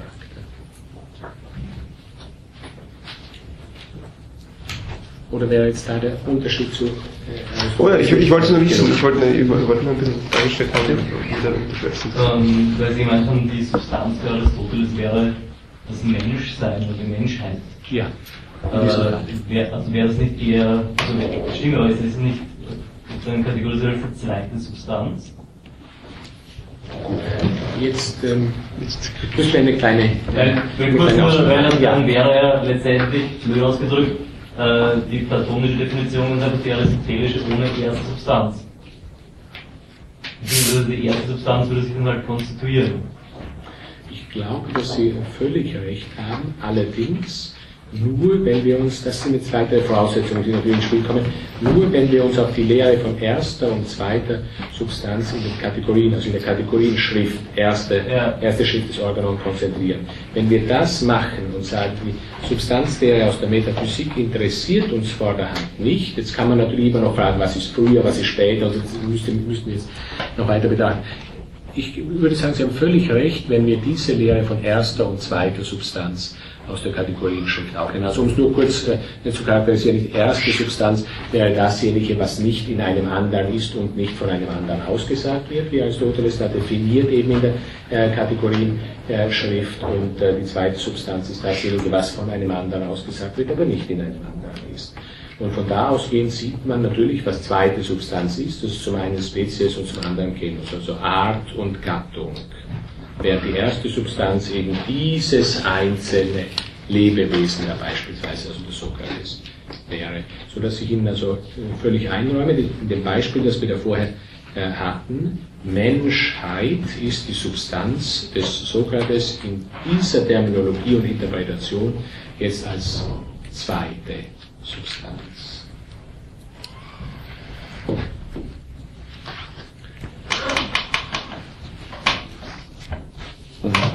Daher ist es natürlich so, dass ich jetzt zuvor bereits von einer mit dieser nicht mehr übereinstimmenden Substanzlehre ausgegangen bin. Ja, also wenn wir nochmal kurz zu den also zu den Sinneswahrnehmungsdingen bei Platon zurückblicken. Hm. Also Teilsachhaltigkeiten haben die gleiche Realität wie das Pragma oder wie das Ding, dem sie angehören. Platonisch. Man wird sehen müssen, inwiefern das auch äh, das in naturphilosophischem Zusammenhang äh, seine Wirkungen hat. Also Eigenschaften sind Qualitätsdinge, haben wir jetzt einmal in den ersten Punkt hier gesehen, Bündel von Sachhaltigkeiten, wie ich das zunächst äh, sagte. Eigenschaften sind aber nicht nur Qualitätsdinge, sondern sie sind auch Dynames, wie Platon sagt, also Kräfte, Tätigkeit. Deswegen äh, sprach ich da vorher von diesen Wahrnehmungsdingen, die stets veränderlich und sich stets verändern sind. Hm. Also Einzeldinge sind, wenn Qualitätsdinge zugleich Dynames, Kräfte sind, dann sind also Einzeldinge eben Aggregate von entsprechenden äh, Kräften oder Tätigkeitsweisen. Kurz heißt das sind keine statischen Gebilde. Kein Sinneswahrnehmungsding ist ein statisches äh, Gebilde. Mhm. Platon spricht sogar davon, mal wieder ein Beleg aus dem Phaidon, dass die Dinge weder in Bezug auf sich selbst noch in Bezug aufeinander identisch bleiben. Das Letztere wäre jetzt vielleicht nicht so aufregend, noch in Bezug aufeinander identisch bleiben. Das Erste scheint natürlich schon erheblich äh, zu sein. Also die Dinge bleiben in Bezug auf sich selbst nicht identisch. Wir müssen also offenbar von so etwas wie Selbstwandel sprechen. Nicht? Der Mangel an Ideenkonstanz den wir in den Eistetat drin haben, scheint also immer zu bewirken, dass wir pausenlosen Selbstwandel entstehen und vergehen Qualitäts-, Quantitäts-, Relationswechsel, wenn wir jetzt eine aristotelische Kategorien 2, 3, 4 schon einsetzen äh, würden, äh, dass wir davon sprechen müssen. Also die Dinge sind ständig in einem Prozess von Werden entstehen, vergehen. Sie sind nichts Statisches vorweg gewisse Nähe natürlich auch da noch, wenngleich wir davor Gegensatz zu Aristoteles hatten, zu der Definition von natürlichen Dingen bei Aristoteles. Das Natürliche ist das, was das Prinzip der Bewegung in sich selbst hat. Das kann man mit einer gewissen Nähe zu dem Selbstwandel Gedanken äh, noch sehen. Ähm, ein weiterer Punkt, den ich Ihnen noch kurz nennen möchte, der also, den wir auf jeden Fall brauchen für äh, den Timaeus, der Punkt Dialektik. Also ich gehe ein wenig weg, aber kaum, wie Sie gleich sehen werden, von den äh, zentralen metaphysischen Bestimmungen, die wir jetzt hatten, also die Ideen, der Ideenkosmos, die äh, Psyche, die äh, Dinge, die Metexis, die Anamnesis, Dialektik. Wie nennt Platon sein Vorgehen? Er nennt es dialektisches Vorgehen, also affirmativer äh, Dialektikbegriff. Natürlich, Dialektik ist die Logik der Wahrheit nach Platon, im Unterschied zu dem, was man da etwa bei Aristoteles sehen kann. Da will er vielleicht allerdings auch nur aus den logischen Gründen heraus mal den Lehrer ärgern, wenn er Dialektik eben eindeutig als Logik der Wahrscheinlichkeit fasst. Also eine weichere Form von Logik im Verhältnis zur Demonstration ist die Dialektik bei Aristoteles der gesehen. Was heißt Dialektik äh, bei Platon? Übrigens auch in Bezug auf Sokrates schon sagen und die äh, Doxographen, dass seine charakteristische Tätigkeit das Dialegestai gewesen wäre. Da kann man natürlich dann die Bedeutung entziehen von diesem Wörtchen äh, Dialegestai, also Dialektik.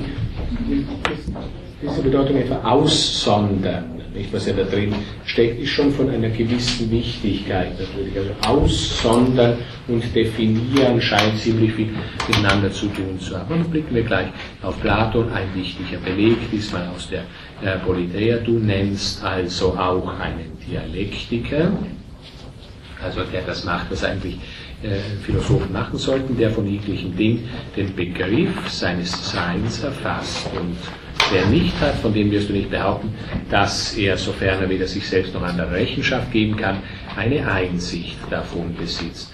Also äh, Angabe des äh, Begriffs des Seins eines jeden Dinges, das ist einfach die Fortentwicklung der sokratischen Antworten auf seine TSD oder TSD-Frage. Was ist das?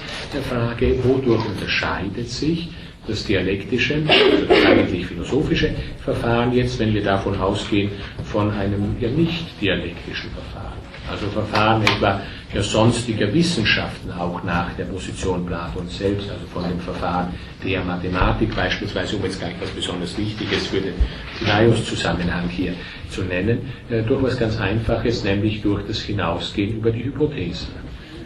Platonische Philosophie, bekannteste, vielleicht auch wichtigste platonische Definition von Philosophie. Natürlich kann man auch Philosophie einfach als Anamnesis definieren, so geht es also noch kürzer. Philosophie ist Anamnesis, ist Wiedererinnerung, aber äh, die, die, offiziellere Definition äh, gewissermaßen, was macht die Philosophie? Sie ist Nivellieren von Hypothesen. Das ist die Aufgabe der Philosophie. Nivellieren von Hypothesen. Die Dialektik eminenterweise nivelliert die Voraussetzungen also die Hypothesen, nicht das, was uns eben daran hindert, von einem Begriff Rechenschaft zu geben, wenn ich das nochmal erinnere das vorgegebene Zitat äh, formuliere. Dialektik nivelliert Voraussetzungen und geht ja zum Anfang als voraussetzungslosen Selbst, wie Platon sagt. Das muss sie machen. Nicht? Denn wenn sie wiederum angeben möchte, was eine Idee ist, so ist es natürlich erforderlich, dass sie ja über bloße Annahmen hinausgeht. Also die Ideen im bestimmten Zusammenhang letztlich zurückführen auf eine oberste Idee. Da steht Zitat, einzig das dialektische Verfahren nivelliert die Voraussetzungen und macht sich auf den Weg zum Anfang selbst um festen Stand zu gewinnen. Also festen Stand können wir systematisch platonisch überhaupt nur dann gewinnen, wenn wir ein oberstes Prinzip erreichen. Ein oberstes Prinzip, an dem Himmel und Erde und alles Übrige hängt, wovon alles abhängt, woraus alles generiert werden kann. Also ganz starke Form von Prinzipientheorie natürlich die wir da haben. In den anderen Wissenschaften und verständigen Beschäftigungen äh, Platon können wir über die Voraussetzungen selbst nicht Rechenschaft geben. Ja, das ist ja auch so eine Angabe, nicht in weicher Weise, häufiger als die Charakteristik von Philosophie bei Platon angegeben wird, nicht dieses Rechenschaft geben, nicht Rechenschaft geben über die eigenen Annahmen, so kann man natürlich auch ganz platt und äh, alltäglich Philosophie zunächst bestimmen. Und wiederum platonisch, wenn das ganz gründlich geschehen soll, dass ich Rechenschaft gebe, also Logon di dona rationem redere, dann muss ich natürlich ganz weit zurückgehen. Also nicht nur bis zur nächsten kleinen Voraussetzung, die dann der Übernächste gleich in Frage stellen kann, vielleicht auch mit guten Gründen, sondern da muss ich natürlich ganz radikal weit bis an den Anfang von allem, er sich ausdrückt. Also eine nicht relativierbare Hypothese und daher keine Hypothese mehr zurückgehen. Die Dialektik, noch ein Zitat, Diesbezüglich die Dialektik verwendet die Voraussetzungen nicht als Anfänge, das ist dasjenige, was die übrigen Wissenschaften machen. Sie verwenden die Voraussetzungen als Anfänge. Also irgendein Beispiel, wenn jetzt jemand sagt, ich will Botanik betreiben, dann mache ich zum Beispiel die Voraussetzung, es gibt Pflanzen. Das mag jetzt zwar eine äh, relativ einsichtige und entgegengesetzte eine absurde Annahme sein, trotzdem ist es natürlich grundsätzlich eine Voraussetzung. Ich kann ja sagen, die Sinneswahrnehmung und Pflanzen sind im Wesentlichen über Sinneswahrnehmung zugänglich. Sinneswahrnehmung führt uns immer in die Irre. Ist von überhaupt gar keiner Erkenntnisdignität, wenn man da etwa an die äh, eleatischen Vorsokratiker zurückdenken würde. Also es ist jedenfalls, wenn gleich eine vielleicht einigermaßen verständliche und schlichte, aber doch eine Voraussetzung, eine Hypothese zu sagen, es gibt Pflanzen und ohne die Voraussetzung natürlich kann man schwer Botanik betreiben. Das wäre so ein Beispiel für Voraussetzungen als Anfänge verwenden. Das soll die, oder möchte die Dialektik nicht nach Platon, sondern sie verwendet eben die Voraussetzungen nur als Unterlagen, als Stufen und Ansätze, wie er sagt, um nämlich bis zum Voraussetzungslosen, zum Anfang von allem äh, vorzudringen. Also wir suchen natürlich die Archai, die Ursachen, die Anfänge von allen, von allem. Voraussetzungen sind dabei nur Stufen von Idee zu Idee. Ja, wichtig noch, vielleicht ganz kurz dieses Wort äh, erwähnt in Methodenzusammenhang. Dialektik soll natürlich die Methode der Philosophie nach Platon äh, sein. Äh, ganz grundlegend diese beiden Methodenformen, von denen er spricht, und es hat er natürlich lange Traditionsgeschichte und zieht sich überall äh, durch zwei Methodenformen dieser Logik der Wahrheit. Trennung, die Hieresis und Zusammenführung, Synagoge. Ähm, das scheint erforderlich zu sein, wenn wir Dialektik betreiben. Also immer Einteilungen und dann eben wieder Zusammenführungen von Begriffsverhältnissen durchführen. Wobei Platon in dem Zusammenhang, nur noch nebenbei bemerkt, das Wörtchen Teilhabe auch auf Innerbegriffsverhältnisse anwendet. Also es ist nicht nur möglich, dass irgendein Sinneswahrnehmungsgegenstand an einer Idee Anteil hat, sondern es kann auch eine Idee an einer anderen Idee Anteil haben oder mehrere Ideen in sich äh, vereinigen. Von Synthesis spricht er etwa diesbezüglich oder auch von einer Verflechtung von bestimmten Ideen. Also die Ideen sind Einheitsgründe, das ist natürlich wichtig. Nicht? Also die eine Idee und die unzähligen vielen möglichen Realisationsformen von Gerechtigkeit auf der anderen Seite. Die Idee ist ein Einheitsgrund. Dieses eine mit sich selbst identische, das Causa Exemplaris aller dieser vielen Beispiele ist. Auf der anderen Seite aber heißt das natürlich nicht, dass die Idee, sagen wir, abstrakt oder rein eins ist. Nur kurz gesagt, Ideen sind analysierbar. Also wenn Ideen nicht analysierbar wären, könnte es ja überhaupt nicht mehr als eine Idee geben. Ideen sind analysierbar, sie enthalten also unterschiedliche Momente. In der Idee der Gerechtigkeit beispielsweise ist die Idee der Tugend oder auch die Idee des Sichwissens oder dann natürlich auch des Seinigen und des Handeln drin enthalten. Ähm, ich muss kurz zurückkommen. Äh, dass die, die äh, Dinge der Sinneswahrnehmungen äh, sind einerseits äh, das Bündel von Eigenschaften ja. und äh, eben die äh, Aggregate von gewissen Tätigkeitsweisen. Ja. Jetzt ist nur meine Frage, brauchen wir die, also ist die Idee, gibt die Idee sozusagen diese Sache ihr Sein oder brauchen wir die Idee nur, damit wir das erkennen können? Die Idee ist für beides zuständig. Sowohl Erkenntnis wie Seinsgrund. Auch, also auch gemäß, diesem, gemäß dieser einfachen schematischen Vorstellung, die ich vorher gegeben habe mit dem platonischen Dreieck. Beide Seiten haben an der Idee. Ja, und da bin ich, äh, da haben Sie mich jetzt wirklich auch auf den Punkt geführt, der noch der nächste ist, den ich gerade noch vor der Pause anbringen äh, kann, nämlich, dazu müssten wir natürlich noch kommen, Ideen theoretisch und ganz grundlegend, was äh, Platon angeht, nämlich ja, die höchste Spitze der Ideenlehre, insgesamt der Philosophie äh, Platons, nämlich die Idee des Guten. Was brauchen wir da außer dem, was wir da ohnehin dann noch im Timaeus selbst mitgeteilt kriegen? Die Idee des Guten ist der wichtigste Gegenstand, das wichtigste Lehrstück, sagt uns äh, Platon, ja überhaupt dasjenige, was wir unbedingt erkennen müssen, wenn wir irgendwas anderes erkennen äh, können sollen. Wozu oder wofür ist die Idee des Guten zuständig? Im Wesentlichen charakterisiert sie Platon so, dass sie vier Tätigkeits- oder Funktionsweisen oder vier Charakteristika äh, aufweist. Erstens verleiht die Idee des Guten den Erkenntnisgegenständen ja Wahrheit und Erkennbarkeit, wie sich äh, Platon da ausdrückt, wobei Wahrheit Dafür können wir durchaus jetzt auch Sein einsetzen, also ontologische Wahrheit in diesem Fall äh, gemeint, also verleiht den Erkenntnisgegenständen Wahrheit und Erkennbarkeit, verleiht zweitens den erkennenden Subjekten die Möglichkeit der Erkenntnis dieser Gegenstände.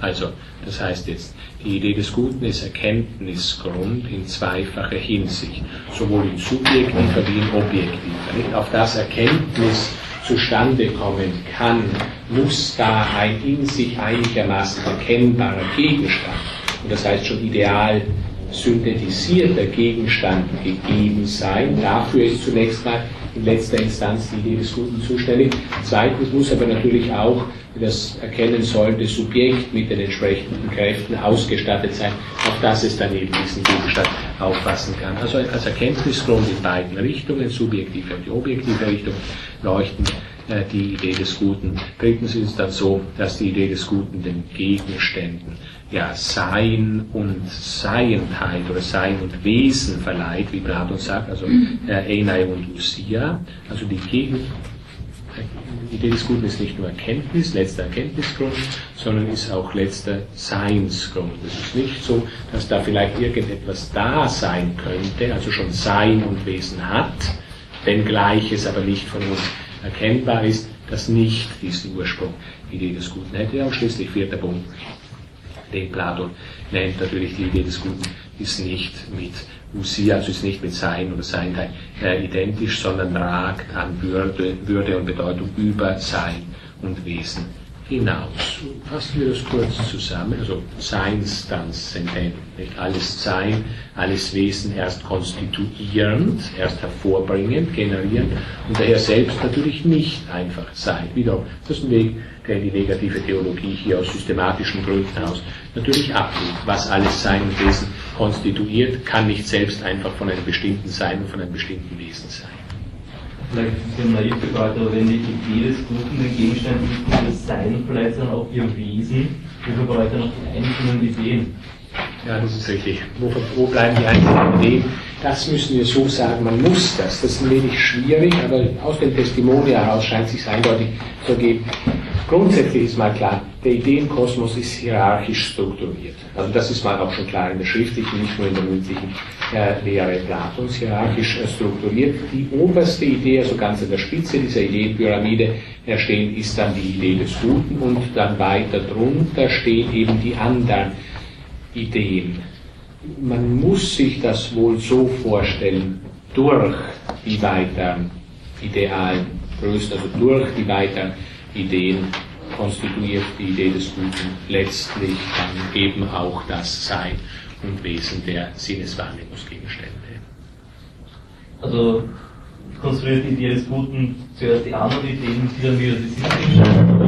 Ja, also zunächst mal die, ansonsten hätten wir gewissermaßen einen ursprünglichen Pluralismus, nicht was also gegen den platonischen Monismus gehen würde. Wir Also haben ursprünglich, halt in der, in genau, wir hätten eine ursprüngliche, vielleicht ein riesiges Set vielleicht von ursprünglichen ersten Anfängen oder ersten Ideen.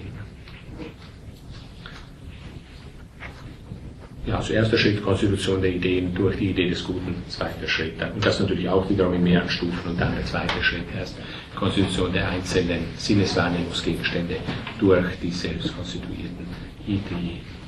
Ähm, Also wir sehen, alles empfängt von der Idee des Guten seine Sachheitlichkeit. Das können jetzt Ideen selbst sein oder es können auch Sinneswahrnehmungsgegenstände äh, sein. Äh, wenig schwierig, nicht wenn man sich an das erinnert, was ich heute ganz äh, zu Beginn, also jedenfalls noch in der ersten Einheit, er sagte, der, dieser platonische Demiurg-Gedanke, den wir da gleich haben werden, in Timaios, also der Gott als Handwerker, ja, also irgendwas, irgendwie kann diese Analogie oder dieses Bildchen ja dann nicht mehr funktionieren. Also ein Handwerker als in Entsprechung zu dem alle Sachhaltigkeit erst konstituierenden obersten Prinzip dargestellt, da werden wir Schwierigkeiten kriegen, dann in dem Text selbst.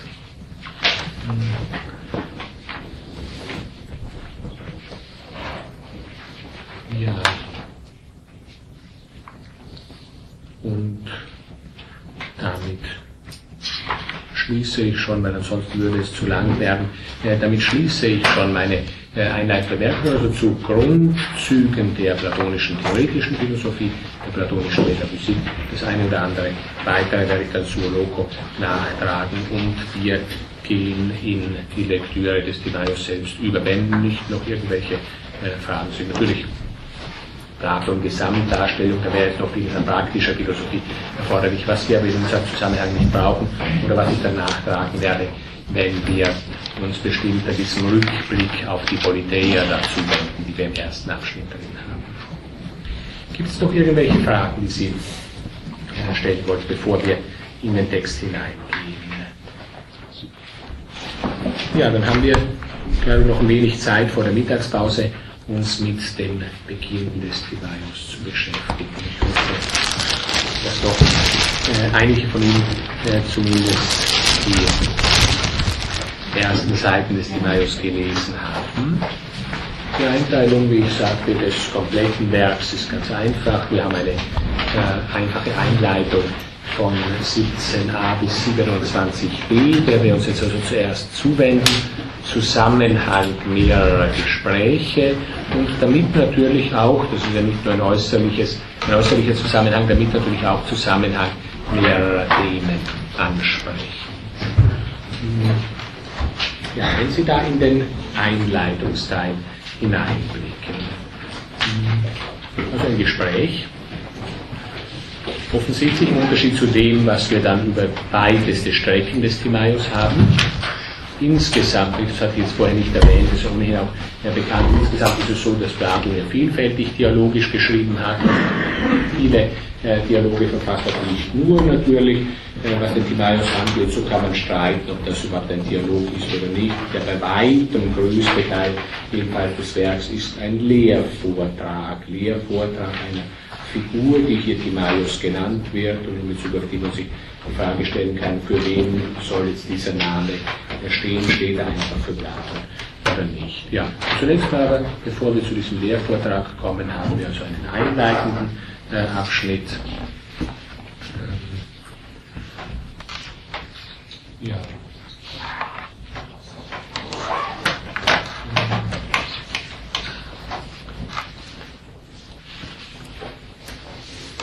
man kann vielleicht noch äh, nachtragen, die klugen Leute, die dann so wie ein dramatisches Datum dieses, dieses Gesprächs fixieren äh, wollen, stellen also so in etwa das Jahr 415 fest, aus unterschiedlichen Gründen, aus die vor allem mit Hermoka, also mit der Gestalt Hermokrates, die hier auch äh, zu tun haben, ein äh, sizilischer Feldherr, der sich da offenbar in Athen, in Athen aufhält, was natürlich leicht auch historisch möglich äh, war, äh, möglich gewesen äh, sein kann. Ähm, ja, also wir haben vier Figuren, die da miteinander sprechen. Äh, und äh, gibt es irgendwelche Dinge, die Sie zu den ersten einleitenden Dingen zu bemerken haben? Vier treffen sich da, ein Fünfter äh, fehlt. Hatte vorher angedeutet, das wird zum Teil äh, so interpretiert, dass äh, ja, ich bringe vielleicht gleich mal eine spezielle Interpretation, also die Edward Taylor, den ich Ihnen ja auch vorher empfohlen habe, äh, vertritt, was Platon Einführung angeht. Timaeus verkündet hier so dessen Interpretation zum Beispiel, es gibt natürlich viele andere Interpretationen, auch äh, Platon verkündet, oder Timaeus genau verkündet, einen unreinen Pythagoreismus, das würde jetzt heißen, einen Pythagoreismus, der schon platonisierend ist oder vielleicht auch der mit Empedokles angereichert ist und deswegen spricht er als Ersatzmann für einen anderen, also als Ersatz für einen wahren äh, Pythagoreismus. Schwer zu wissen, das vielleicht auch noch hinzufügen, schwer zu wissen, ob das ganze Werk als Tetralogie oder als Trilogie äh, geplant war. Hm. Einfach berichten, sage ich vielleicht noch dazu, wir sehen also, äh, Sokrates hat schon gesprochen. Gespräch oder Vortrag des Sokrates geht dem äh, also vorher. Jetzt soll als nächster Timaeus sprechen über den Anfang der, äh, ja, über den Anfang der Natur äh, und dann äh, soll also in der Folge noch Hermokrates zu, äh, zu sprechen beginnen. Nun, wichtig aus diesem ganzen Zusammenhang also zumindest wenn wir uns auf den Timaeus konzentrieren und nicht den Kritias, der auch noch in diesen Zusammenhang gehört, hinzunehmen. Wichtig ist in dem Zusammenhang zunächst mal ausschließlich die ersten zwei Reden, also die Rede, die Sokrates bereits gehalten hat, in ihrem Verhältnis zu der Rede, die wir da dann in Timaeus äh, selbst kriegen werden. Also der Zusammenhang zwischen Kosmos und der Lehre von dem Staat oder der Stadt oder der Polis. Ja. Wir können natürlich bemerken, es ist zunächst mal merkwürdig für, mich, für jemanden, der mit der Erwartung der Gleichnaturphilosophie präsentiert zu kriegen, an den Text herangeht. Es ist zunächst merkwürdig, dass doch ziemlich ausführlich auf politisch-ethisches zurückverwiesen wird. Also Sokrates sagt uns, ähm, noch immer äh, recht weit am Anfang, also 17c.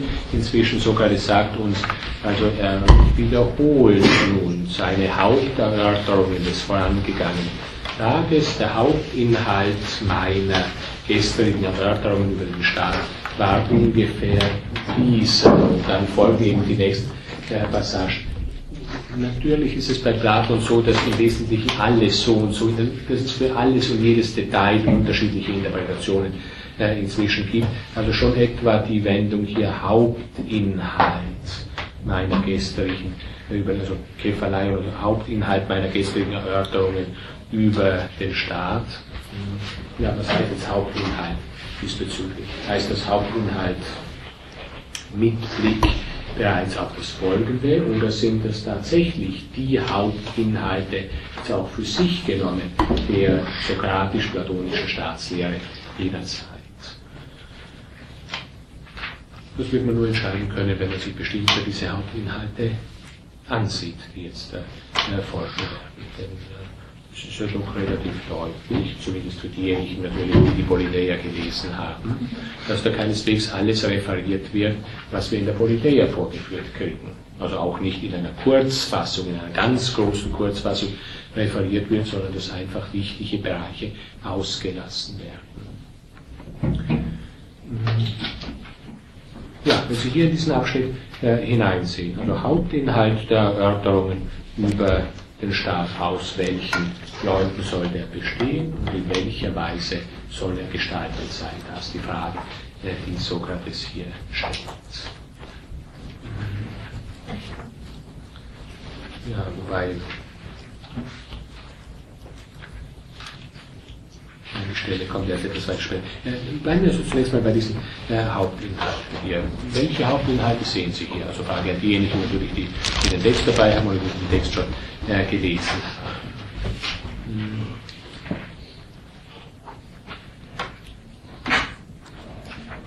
Das ist natürlich immer wieder die Frage,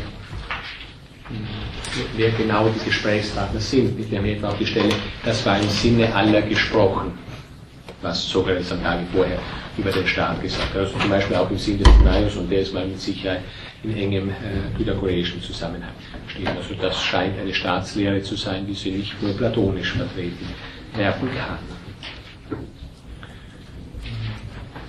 Ja, wenn Sie auf 17c D äh, folgende weiterschauen. Zunächst mal bekannte Sachen, also für denjenigen oder für diejenigen, die äh, Platons Politeia bereits kennen. Also es werden zuerst zwei Stände geschieden. Das wissen wir natürlich, das ist einfach zu wissen in Bezug auf den platonischen Staat. Der platonische Staat ist ein Ständestaat, der besteht also aus mehreren, letztlich dann drei Ständen. Hier ist zunächst mal von zwei Ständen die Rede. Also wir schieden in ihm zuerst den Beruf der Landbauer und alle anderen Gewerbe von der Klasse derer, denen die Kriegsführung für alle obliegen soll. Und wir sehen dann natürlich in der Folgezeit, da ist nicht wirklich eine Änderung im Verhältnis zu der Ständelehre der Politeia vorhanden, sondern der zweite Stand ist dann ohnehin einer, der selbst wiederum in zwei Ständen besteht, nämlich Lehr- und Wehrstand, man in der traditionellen Terminologie ausdrücken äh, umfasst. Also wir haben die alte zunächst mal Ständelehre, Platons Lehr-, Wehr-, Nährstand, wobei man natürlich allein aus den Wiederholungen hier die da gegeben werden, nicht wirklich erkennen kann, wie Sokrates da argumentiert hat für die Notwendigkeit dieser Einteilung. Ja, oder sieht jemand von Ihnen hier äh, mehr darin enthalten als zunächst mal tatsächlich ein, eine Erinnerung an etwas, das wir so auch in der eigenen Staatslehre Platons finden können? Das hat natürlich Gründe, nicht dass Platon von Ständelehre sprechen muss. Grundsätzlich hat es den obersten Grund, dass die ganze Frage nach dem Staat unter der Frage nach der Gerechtigkeit steht. Es stellt sich dann für Platon heraus, dass Gerechtigkeit immer eine Relation von mehreren bestimmten Teilen ist. Daher ist es notwendig, dass wenn wir sagen können sollen, der Staat ist gerecht, dass es da auch mehrere klar voneinander abgegrenzte, ja eben Stände gibt, die sich im Verhältnis zueinander gerecht verhalten. Genauso wie etwa in Bezug auf die einzelne Seele, auch wenn die Seele des einzelnen Menschen gerecht sein können soll, muss sie mehrere Teile, also zumindest zwei Teile enthalten. Platon zeigt dann in der Politik in beiden Zusammenhängen, dass ein dritter Teil noch ja dazwischen stehend, vermittelnd notwendig ist, sodass sich also die Notwendigkeit von drei Ständen zu sprechen aus der übergreifenden Frage nach dem gerechten Staat ergibt. Wenn gerechter Staat, dann die Notwendigkeit einer adäquaten, also des rationalen Verhältnisses zwischen drei Strukturmomenten oder drei Teilen ist gleich drei Ständen äh, dieses Staates.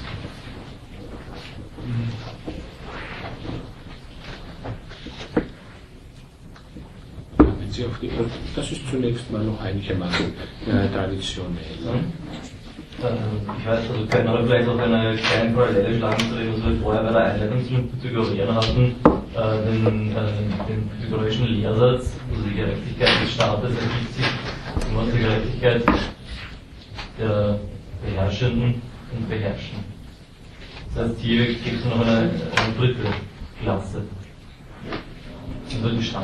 Wir hätten ja wirklich eine Möglichkeit, das also formal parallel zu sehen. Aber es ist in der Tat, es gibt also diesen Stand eben dazwischen.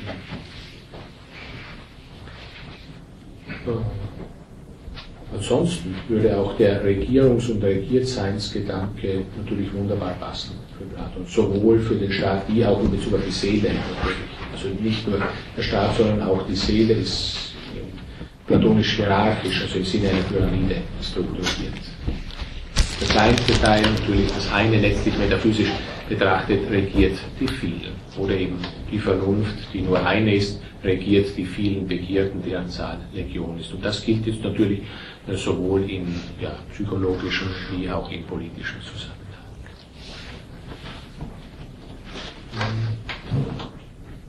Ja, was wir in den, was in den nächsten Abschnitten hier lesen können, sind im Wesentlichen zunächst Erziehungsangelegenheiten oder Erziehungs- oder Bildungsangelegenheiten in dieser Area. Nun ist das natürlich zunächst nichts außerordentlich Erstaunliches. Denn natürlich ist der platonische Staat ein Erziehungs- oder Bildungsstaat. Was eigentlich den Staat ausmacht oder was das Fundament des Staates ist, ist natürlich die Bildung äh, der Bürger oder die Erziehung der Bürger. Wobei hier jetzt doch ein, gewisser Unterschied auffallen könnte. Also wenn wir hier äh, hineinsehen, Plato macht die Einteilung in die Stände äh, recht deutlich hier wieder, sehr stark ideografisch da formuliert. Also wir, wir werden also jedem, je nach seiner Naturbeschaffenheit, nur die eine ihm allein angemessene Beschäftigung äh, zuteilen. Das bezieht sich also auf die unterschiedlichen drei Staaten mit den vielen Stände, auf die, mit den vielen Schwierigkeiten, die platonisch dann damit verknüpft sind, wie wir denn feststellen, wer denn wirklich in welche dieser drei Stände hineinpasst, die sogenannte edle Lüge und viele weitere Dinge, die da dann bei Platon in der Politeia auch hereinkommen. Jetzt geht also zu den Erziehungs-, zu den Paideia-Gedanken über äh, und ähm, ja, teilt uns diesbezüglich wenn ich das recht sehe, im Wesentlichen nur die von, von, von seinem früheren Entwurf her, sagen wir, natürlichen Grundlagen mit. Also die eigentlichsten, die wichtigsten Erziehungs- und Bildungsinhalte, die kommen hier nicht vor. Sondern die eigentlichsten, wichtigsten Inhalte, die Inhalte, die hier genannt werden, ja, das Turnen natürlich, das Musik, auch äh, Musik machen im schlichten Sinne äh, allerdings noch, und ansonsten natürliche Zusammenhänge, natürliche Bestimmungen in Bezug auf das Leben der unterschiedlichen Stände. Man kann das unterschiedlich interpretieren, nicht? Also manche haben das so ausgedrückt, und das ist sicherlich ein ganz äh, kluger Gedanke. Platon will natürlich eine Entsprechung zwischen Stadt und äh, Kosmos dann herstellen. Also muss es ihm dort, wo er sich hier mit den Menschen und deren Bildung beschäftigt, im Wesentlichen um die natürlichen Grundlagen, um die natürliche Physis dieser Stadt und jetzt nicht um die metaphysischen und dialektischen Inhalte der Erziehung der Philosophenherrscher, wenn man so in diese Kiste der Politeia hineinblicken würde, konzentrieren. Ja, Sie haben also weiter immer wieder ausgesprochen die Ideopratie also dass, dass ein jeder das Seine tut, das gegen Vielgeschäftigkeit äh, gehende. Sie haben die Lehre von den drei Seelenteilen, den drei Ständen, an die äh, da erinnert wird. Drei Seelenteile braucht uns jetzt an der Stelle nicht besonders zu beschäftigen, weil es ohnehin eine Thematik, die wir dann in dem dritten Logos, also dem dritten äh, Hauptabschnitt des Timaeus näher äh, sehen werden. Ja, und dann haben wir natürlich wiederum Probleme integriert, die wir auch schon in, in der Politeia selbst bekommen könnten. Man kann sich vielleicht so ausdrücken, Familie, Berufswahl und Eigentum. Oder Familie, freie Berufswahl und Privateigentum. Das sind so drei ganz große Schwierigkeiten des platonischen Staatsentwurfs. Also sagen wir viele, grund, grundlegenden Gedanken des platonischen Staatsentwurfs völlig zustimmen würden. Also der Staat muss von der Gerechtigkeit gefasst werden. Gerechtigkeit ist eine gewisse Struktur, das heißt unterscheidbare Größen, Stände und sonst wie innerhalb des Staates und innerhalb der Seele äh, voraus Erziehung ist das Grundlegende, weil durch die Erziehung werden die Menschen im Wesentlichen das, was sie sind, durch Erziehung äh, und Bildung. Selbst diejenigen, die all dem zustimmen, würden äh, entdecken damit oder haben Schwierigkeiten verständlicherweise mit diesen äh, drei Punkten, also äh, Familie, freie Berufswahl und äh, und äh, Privateigentum. Äh, einer von denjenigen, die da schon Schwierigkeiten damit hatten, ist zum Beispiel Aristoteles. Also Aristoteles in unterschiedlichen Argumentationen. Aristoteles hält, wenn, Sie da, wenn man da etwa in Politik 1 hineinblicken würde, hält fest, ja, also Platon geht in seinen Staat, das bezieht sich jetzt gleichermaßen, wenn ich recht sehe, auf das Einleitungsabschnitt hier im Timaeus, äh, geht in seinem Staat aus von dem Gedanken, dass der Staat so viel wie möglich eins sein muss. Man hat es natürlich zunächst mal metaphysische Gründe. Klare Priorität des einen vor dem vielen, das eine steht über dem vielen, der Gegensatz eins, vieles ist metaphysisch sogar wichtiger als der Gegensatz als der Gegensatz sein, nicht sein. Das ein, dass der Staat so weitgehend wie möglich eins sein soll, wenn er denn ein wahrhaft seiender Staat sein soll, im Unterschied zu den vielen scheinbar äh, Staaten, das zunächst mal verständlich, auch für Aristoteles. Nur er hält dann fest, bei Platon ist der Staat so sehr eins, dass er schon gar nicht mehr Staat ist, dass er letztlich nur noch aus einem einzelnen Individuum bestehen würde. Also die gerade für die Gerechtigkeit ja notwendige Relation zwischen mehreren Individuen, die fällt dann letztlich auch weg. Also ein Gedanke, der metaphysisch richtig ist, kann ethisch falsch sein, so Aristoteles. Dass wir das Hen ganz weit oben haben und dass das eine über das viele hinausgeht, metaphysisch, ist richtig. Das heißt noch nicht, dass es im ethischen und staatsphilosophischen Zusammenhang auch so sein muss. Also dieses zu dem, äh, zu dem Punkt, äh, ja eigentlich zu allen drei Punkten. Also sowohl die äh, Vernichtung der Familie, Ehe und Familie, die wir ja bei Platon eindeutig natürlich haben, in der Politeia, und daran wird er erinnert, in diesem in diesem einleitenden Abschnitt, wie auch die Aufhebung von so etwas oder Negation von so etwas wie eigener Berufswahl, wie auch natürlich das Privateigentum. Also Aufhebung äh, des Privateigentums geht in Richtung, äh, der Staat ist so sehr eins, dass er schon gar nicht mehr Staat ist, wenngleich man in Bezug auf gerade vor allem vielleicht das Letztere, nämlich Privateigentum festhalten muss, das gilt ja nicht für alle Stände bei Platon. Also der unterste Stand, der bei weitem zahlreichsten, der die bei weitem meisten Leute enthält, also der Nährstand, äh, der kann ja durchaus Privateigentum haben. Also dagegen spricht der Platon in der Politeia nicht und kann eigentlich hier auch nicht erinnern.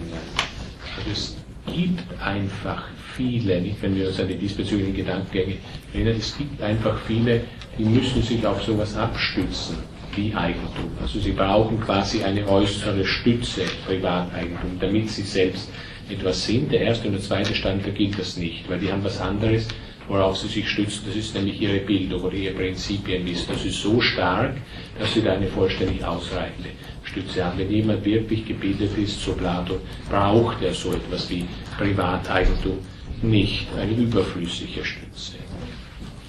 Ja, jedenfalls grundlegende, schwierige äh, Probleme, die wir hier haben, die natürlich alle zu tun haben mit der Frage nach der Stellung des Individuums bei Platon. Also welche Rolle spielt eigentlich das Individuum, welche Rolle spielt der Einzelne schon aus metaphysischen Gründen heraus in platonischen Zusammenhang. Und man wird sicherlich nicht fehlgehen, wenn man sagt, dass da eine gewisse Entwicklung von Platon zu Aristoteles hinanzusetzen ist. Ja, blicken wir doch mal da so in diese Passagen 17, 18, äh, 19 hinein.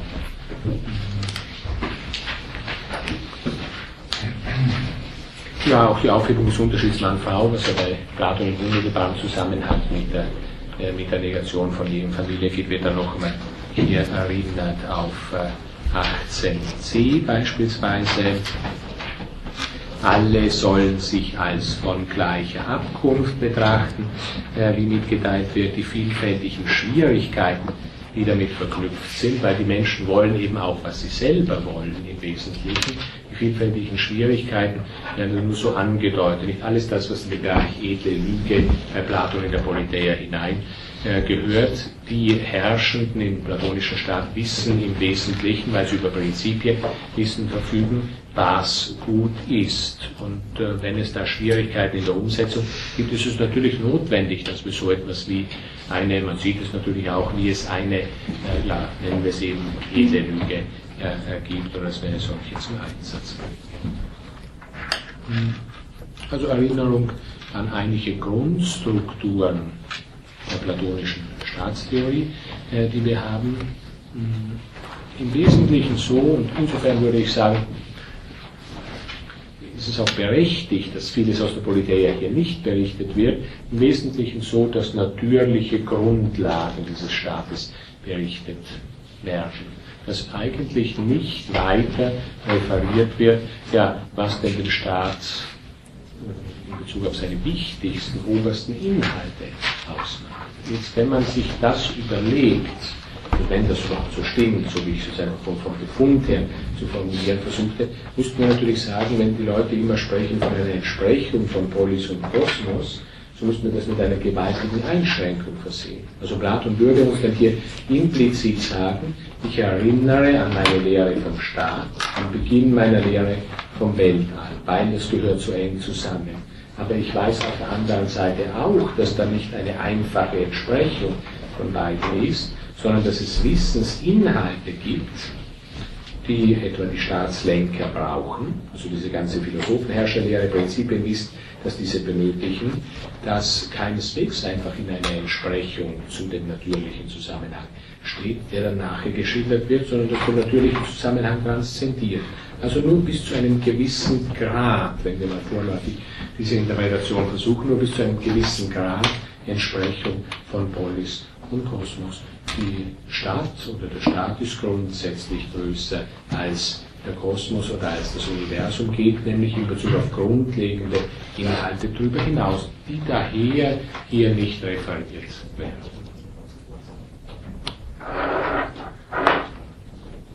Ja, ich sehe an dieser Stelle, bevor wir jetzt gerade äh, in das nächste kleine Abschnittchen hineinkommen, gewisses Hinausgehen über den diese platonische, bisherige platonische äh, Staatslehre gehen wir in die Mittagspause und würden also so in etwa um 12.35 Uhr fortsetzen. Wo sind wir denn? Äh, wo sind wir denn? Im ersten Hörsaal. Wieder im ersten. Wieder im ersten. Und dann